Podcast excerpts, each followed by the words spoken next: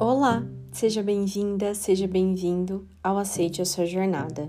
Eu sou a Natália Agostini, sou psicoterapeuta e hoje eu quero perguntar para você qual é o seu valor.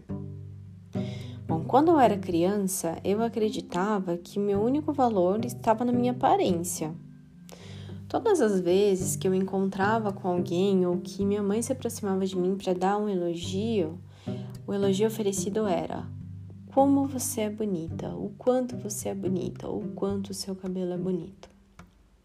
Eu me lembro, quando eu era criança, o quanto eu gostava de pintar, desenhar, dançar.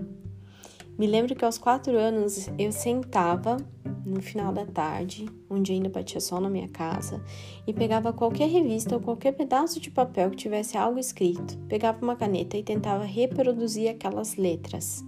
Meu sonho de criança era frequentar a escola. Eu gostava muito de estudar, eu gostava muito de aprender. Eu queria ser uma cientista, eu queria ser professora, qualquer coisa que eu precisasse estudar muito para poder exercer. E ainda assim, o único elogio que eu recebia era: Como você é bonita. Eu também lembro da minha mãe falando do próprio corpo, da própria aparência. Minha mãe falava do quanto as gestações estragaram a barriga dela, estragaram o corpo dela.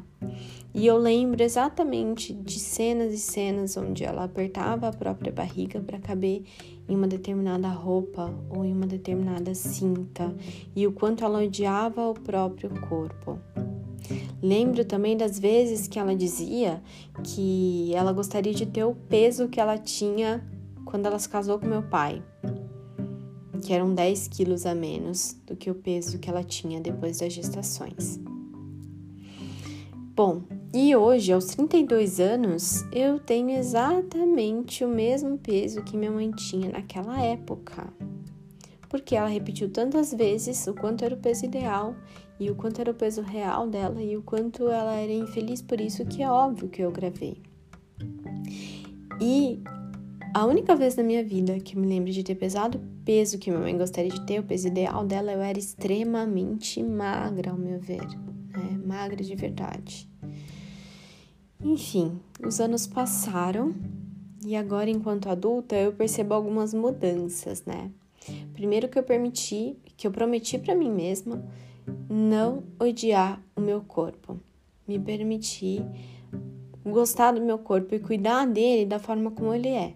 Não quer dizer que eu não possa fazer exercícios físicos ou alguma coisa para tentar mudá-lo, mas não entrar em uma guerra contra ele, não buscar um único ideal, uma única forma perfeita de corpo que talvez nem se encaixe, né, naquilo que é possível para mim. Então, a minha postura com o meu corpo é diferente da postura que minha mãe tinha, é óbvio, e ao mesmo tempo eu percebo também na verdade, eu percebi hoje, né? Pensando nesse podcast para vocês, é, o quanto a minha relação com o meu cabelo é diferente.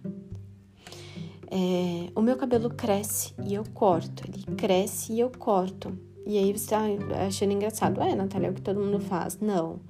Toda vez que ele chega em um determinado ponto que as pessoas começam a elogiar bastante, eu corto. Olha só.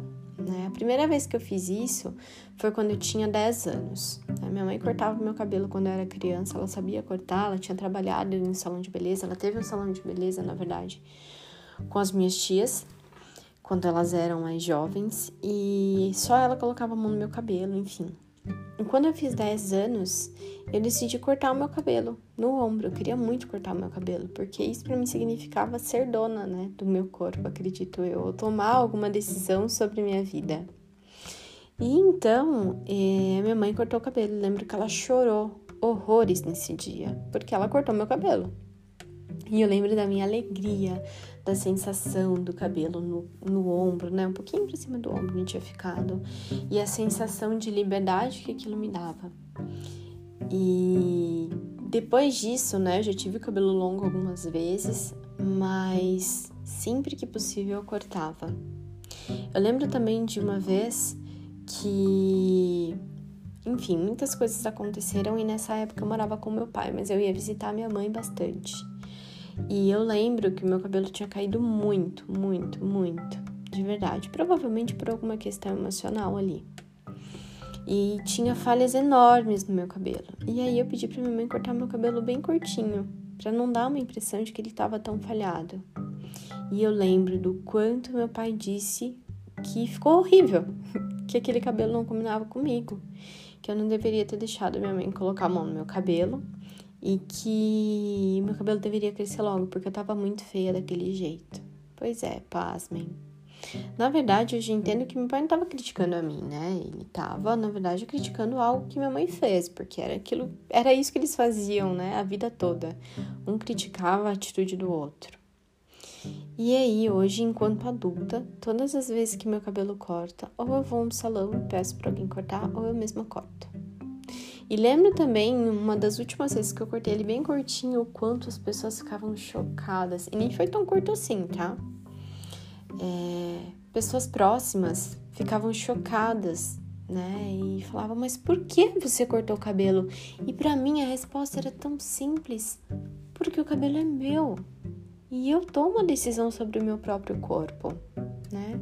E lembro também de comentários: ah, seu cabelo ficou bom assim também, mas eu preferia comprido. Ótimo que você preferia comprido. Eu prefiro o seu cabelo comprido. Você não tem o direito de falar para uma outra pessoa como ela deveria usar o próprio cabelo, né? Ou como deveria ser o corpo de outra pessoa. Voltando um pouquinho para minha infância, eu lembro que o apelido, ou enfim, né, o nome que me chamavam, que mais me lembrava que eu não era só minha aparência e me lembrava o quanto eu poderia ser mais do que isso, era coisa feia. Olha só. Eu lembro de uma pessoa muito querida da minha família que me chamava assim quando era criança. E eu entendia que coisa feia era, né? Eu gosto de você do jeito que você é, né? Mesmo que você fosse uma coisa feia. E é muito engraçado porque muito tempo depois essa pessoa disse para mim que queria muito, né, um dia ter uma filha, porque gostava muito de mim, porque era muito próximo a mim, né? E isso me marcou muito. Então, depois de te contar tudo isso, todos esses relatos, eu te pergunto mais uma vez: qual é o seu valor? Qual é o valor que você acreditava que tinha porque disseram para você que você deveria ter? E qual é o seu real valor? Quero que você entenda que não necessariamente o que disseram para você que é o seu valor é o seu valor. E que provavelmente o seu valor verdadeiro é muito maior do que qualquer outra pessoa já tenha percebido ou imaginado. Então, seja lá o que as pessoas ao seu redor já te disseram a respeito do seu valor, entenda, seu valor é muito maior. E eu gostaria que você trabalhasse e buscasse compreender esse valor.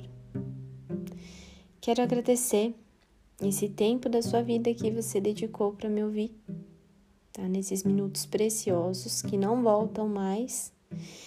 E quero dizer que é sempre um, um belo encontro para mim, uma gratidão imensa poder falar com você. A gente se encontra no próximo episódio, tá bem? Um grande beijo e tchau, tchau.